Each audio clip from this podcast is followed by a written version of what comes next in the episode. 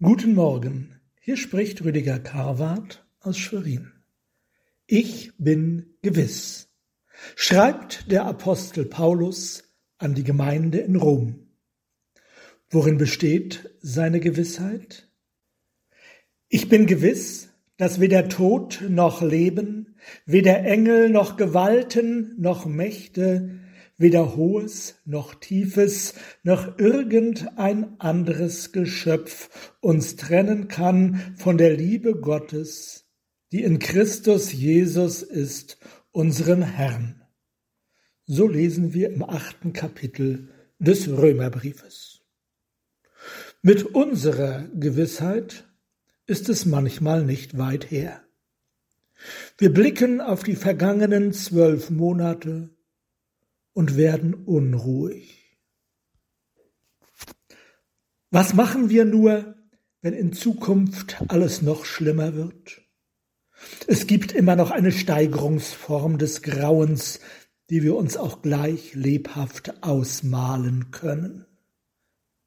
Kann das, was hinter uns liegt und das, was vor uns liegt, uns trennen von der Liebe Gottes? Nein, sagt Paulus.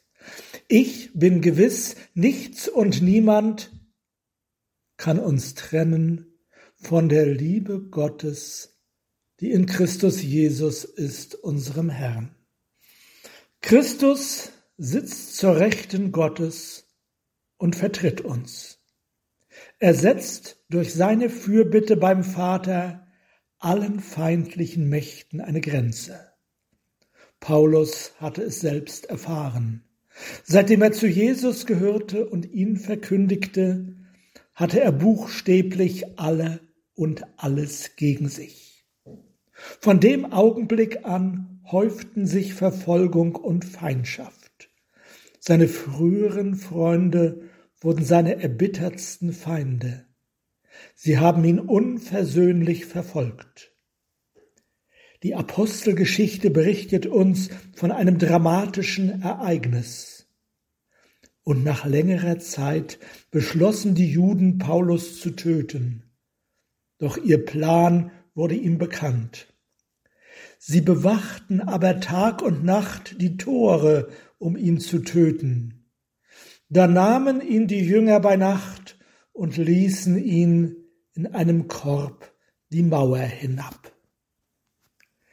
In einem Korb musste er sich an der Stadtmauer abseilen, der große Apostel.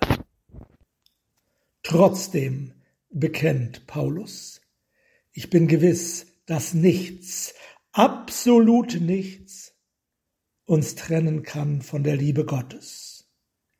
Er hat es in seinem eigenen Leben erfahren.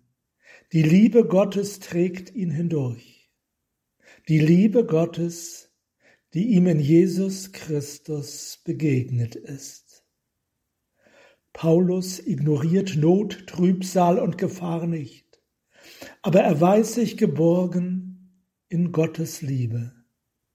Er hat Christus als Fürsprecher.